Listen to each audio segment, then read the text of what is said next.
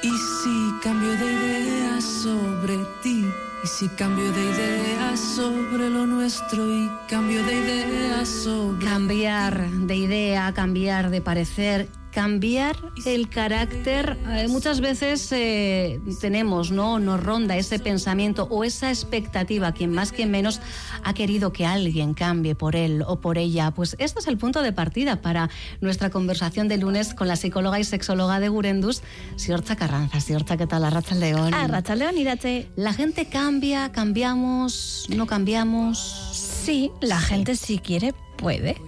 Sí, que muchas veces escuchamos, es que yo soy así. Bueno, bueno, esto es, eh, lo tendríamos que, que, hablar porque no hay algo estanco en la persona, siempre tiene posibilidad de cambiar, aunque haya cosas que a veces sean difíciles. Claro, en psicología, a la hora de abordar esto de, del cambio, se suele diferenciar ¿no? entre personalidad, carácter y temperamento. Hablamos de cosas diferentes. Sí, aunque hablamos de cosas parecidas, ¿no? Se entiende al final que el temperamento es, eh, bueno, un poco como las características que traemos más de partida, uh -huh. como, yo qué sé, pues más nerviosa o más una persona más tranquila. Es más biológico. Un, eso es, se entiende que el temperamento tiene más que ver con la biología. Uh -huh. El carácter es un poco lo que vamos viviendo a partir de las experiencias y es verdad que se entiende que la personalidad es la suma de ambas. Entonces, la personalidad sí que es modificable. Eh, podemos ir modificando, bueno, pues no sé si tanto la personalidad como la manera de comportarnos, ¿no? Esa manera de actuar o como, pues eso, como nuestra conducta, podríamos decir. Entonces, sí que podríamos decir que el temperamento es como nuestra partida, es como de, uh -huh. de dónde partimos ese carácter es nuestra manera de relacionarnos, nuestras experiencias y la personalidad sería una suma de ambas como el más global. Entonces cuando decimos tiene una personalidad difícil, entendemos que es que tiene un temperamento complicado y que por su carácter también pues le lleva a ello. Entonces de cambiar, ¿qué es lo que cambiaría? Cambiaríamos los matices de la personalidad. Matices. Diríamos, matices. Podríamos decir que incluso cambiamos pues eso, nuestra manera de comportarnos. El carácter también es modificable. Uh -huh. Lo que sí que parece que es complicado a veces es cambiar ese temperamento, ¿no? Si es una persona pues más, más activa, más pasiva, que está más hiperalerta o no, pues a veces puede ser más complicado cambiar ese temperamento, pero uh -huh. sí que somos modificables y yo creo que en bastante profundidad. Es verdad que cuando hablamos de la psicología de la personalidad, muchas veces nos cuesta, pues eso, ¿no? Incluso las clasificaciones. Cuando se habla, hay unos tipos de personalidad, bueno, sí que es verdad que se ha hablado de tipos de temperamentos, uh -huh. sí que es verdad que a día de hoy se habla incluso de, de cinco grandes rasgos dentro de la personalidad, pero tenemos a veces dificultades para ver cómo definimos realmente a las personas. Bueno, cambiar me imagino que en muchos eh, momentos no deja de ser evolucionar, ¿no? Sí, amoldarnos, Adaptarnos vivir, eso es, sí. A, a, las personas, a las circunstancias. Pero ¿qué pasa cuando nos empeñamos en que alguien tiene que cambiar? Y um, iniciamos ahí una, una, pues no sé, una gesta eh, que muchas veces no deja de ser una pérdida de, de, tiempo porque no podemos moldear a otro en base a lo que nosotros, nosotras queremos que sea. ¿no? Es probable que sí que podamos, pero no deberíamos. No deberíamos. ¿no? Esto en las relaciones eh, personales de pareja eh, no es extraño que suceda, ¿no? Que, intentemos, que nos demos un tiempo, las cosas no van bien, pero bueno, no pasa nada, porque él va a cambiar o ella eh, va a cambiar y yo me voy a encargar de que así sea. Claro, y eso yo sí que pienso, ¿no? Es como que sí que hay posibilidades de generar un cambio en la otra persona. Lo que pasa es que a veces es a costa de ir anulando precisamente la personalidad del otro, de la otra, ¿no? El, el decir, bueno, pues sí que podemos utilizar chantajes emocionales, sí que podemos culpar a la otra persona, pero no deja de ser una relación para nada sana. Entonces yo creo que sería interesante, de hecho, el amor se dice que es ser capaz de respetar a la otra persona, entendiendo respetar en verla tal claro. cual es, ¿no? Entonces, si lo que estamos viendo no es lo que es la persona, sino lo que nos gustaría que se convirtiese, ahí no la estamos queriendo en el presente, la estamos queriendo en una proyección que tenemos configuradas en nuestro cerebro de a futuro. Entonces, ahí no estamos siendo amorosas con la persona tal cual es en estos momentos. Entonces, sí que sería interesante decir, estas obras eh, a veces sociales, ¿no? De uh -huh. quiero cambiarle para que mejore, para que se dé cuenta. Sí, además es por su bien, ¿no? Claro, sí, a... generalmente es por su bien, porque ahora no está valorándome, pero me va a valorar en un futuro. Bueno, pues yo creo que esto es interesante ver cuánta energía se dedica a ello uh -huh. y ver de qué manera también, bueno, pues aceptamos que querer cambiar a otra persona, eso no es bien. Y en primera persona, en consulta, eh, Siorcha, eh, tenemos eh, claro a veces que queremos cambiar y qué queremos eh, cambiar. No sé si acuden personas con un planteamiento muy concreto de lo que quieran dejar de ser por lo que fuere. Sí, sí, sí, sí. Hay gente que dice, pues mira, yo tengo claro que tengo que tener más autoestima para tomar decisiones, por ejemplo, ¿no? Y entonces ahí sí que ve, y eso no es algo, no es que su personalidad sea así y sea inamovible y sea para siempre, ¿no? Entonces, yo por eso digo, sí que creo que la mayoría de las cosas son modificables, pero sí que tiene que ser algo esto es como los pollitos cuando salen que tiene que ser de dentro para afuera el romper el cascarón, ¿no? Es como no podemos romper el cascarón desde fuera. La persona tiene que sentir que quiere generar un cambio y además porque ve una motivación para ello, porque cree que va a ser mejor para su vida generar ese cambio, ¿no? Ya sea que dice, pues yo quiero ser más ordenada, o yo quiero no procrastinar tanto, que esto es algo que se escucha mucho también, o quiero no darle tantas vueltas a la cabeza. Bueno, pues es verdad que aquí podemos ver que son ciertos patrones que su cabeza puede tener cogidos por lo que quiera que sea, por su bagaje, por su historia, por sus relaciones, y que en estos momentos se plantea cambiarlo. Y por supuesto que es cambiable. Mm. Es curioso, ¿no? Porque a veces esos pequeños cambios eh, pueden eh, llegar con algo que aquí solemos comentarlo mucho, la necesidad de empezar a decir que no.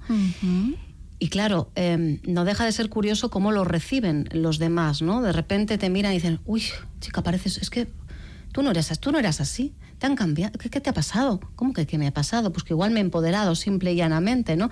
Pero es verdad que los otros, determinados cambios, tú igual los puedes ver en positivo, pero de repente es, ay chica, pues tú antes no eras así. Dices, bueno, pues es que igual yo necesitaba, ¿no? Eh, dar este paso adelante. Tal cual, Irache. De hecho, mucha gente no, no, no nos ama a las psicólogas que estamos acompañando a sus parejas ah, porque esos cambios mm. a veces no son eso que dicen, ¿no? Quien, quien más se enfada porque pongas límites es quien más se beneficiaba. Entonces, al final, no deja de ser que eso ha cogido un equilibrio con la gente que tiene alrededor también. Entonces, cuando la persona empieza a cambiar o a poner límites, pues indudablemente le afecta a la gente alrededor y no siempre gusta. Mm.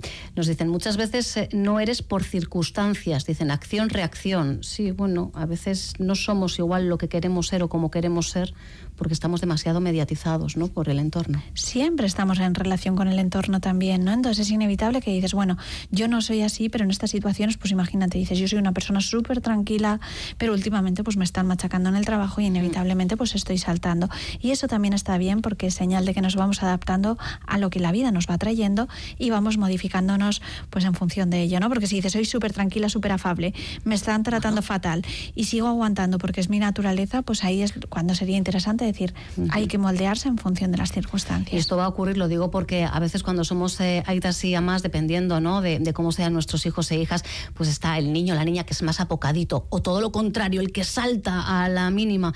Y siempre tenemos miedo ¿no? de cómo les va a, modelar eh, determinadas eh, circunstancias. Eh, hay que darles el tiempo, ¿no? Claro, y que es interesante también, incluso si fuesen moldeándose, ¿no? Es como, bueno, pues tienen la posibilidad de ir adaptándose. Se dice que en esto de las personas personalidades, se habla como de unos rasgos muy concretos y que diríamos que esos rasgos es como que la persona va fluctuando entre ellos. Se les llama como el modelo Big Five. Y entonces habla, por ejemplo, uno de los rasgos sería la extraversión. Cuánto extrovertida e introvertida es la persona. También en qué entornos, ¿no? Porque igual dices, jo, pues ahora últimamente no comunica nada, no me cuenta nada de lo que hace en clase, pero igual en clase habla muchísimo. Entonces eso también está equilibrando esta que es una de las características de los cinco rasgos de la personalidad. Pero también podría ser la apertura a nuevas experiencias. Por ejemplo, si es una persona muy imaginativa, o es una persona muy curiosa, o es una persona que es sumamente práctica, lo que diríamos una mente más de ingeniero, ¿no? Entonces dices, vale, entre esto cómo se mueve. También la amabilidad, si es una persona egoísta o altruista, cuánto da a los demás, cuánto es súper egoísta, súper narcisista y solo lo quiere para ella. Cuánto es la persona de neurótica, si es una persona que le da muchas vueltas, que tiene más tendencia a estar deprimida o ansiosa, o todo lo contrario, tiene esa estabilidad emocional.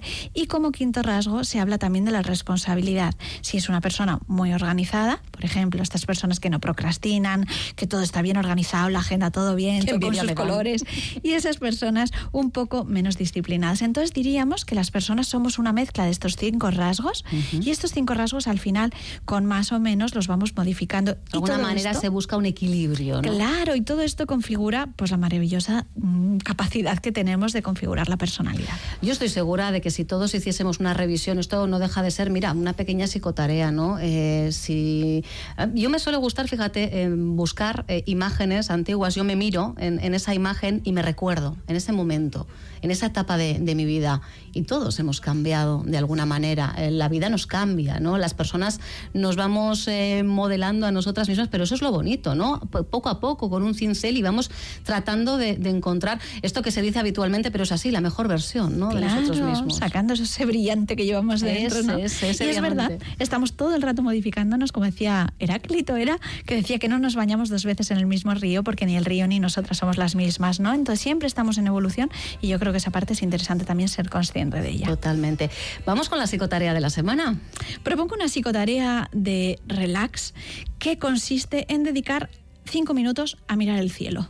Cinco, no menos. O sea, ponemos la alarma y miramos el cielo y a ver qué nos sugiere y a ver qué pasa en nuestros pensamientos también, porque luego nos viene muy bien para ser conscientes que los pensamientos son como nubes que pasan y para poder tener esa metáfora yo creo que es muy interesante dedicar cinco minutos a mirar el cielo. Da igual que sea cielo nocturno, diurno. Da igual, mirarlo. Siempre pasan cosas en el cielo aunque parezca mentira. Es verdad. Yo, a mí es un ejercicio, me gusta hacerlo cuando viajo. Cuando viajo y no voy conduciendo, evidentemente. Cuando soy la copiloto o voy en el asiento trasero y es verdad que me descubro muchas veces mirando al cielo. Digo, uy, llevo un buen rato y al final es, es, curioso. ¿eh? Es muy bonito. Es bien bonito. Eh, de eso he pasado a fotografiar nubes. No me preguntéis por qué. Ahora adoro fotografiar nubes. Es el siguiente paso, De momento con contemplarlo. Que no implica que estemos en las nubes. No, no, no. Tenemos los pies en, en tierra. ¿eh? Señor Chacarranza, un placer una semana más. Un placer es mío. Un besito. Y con estas cosas se nos va pasando el estamos nunca solos, no nos aburrimos nunca.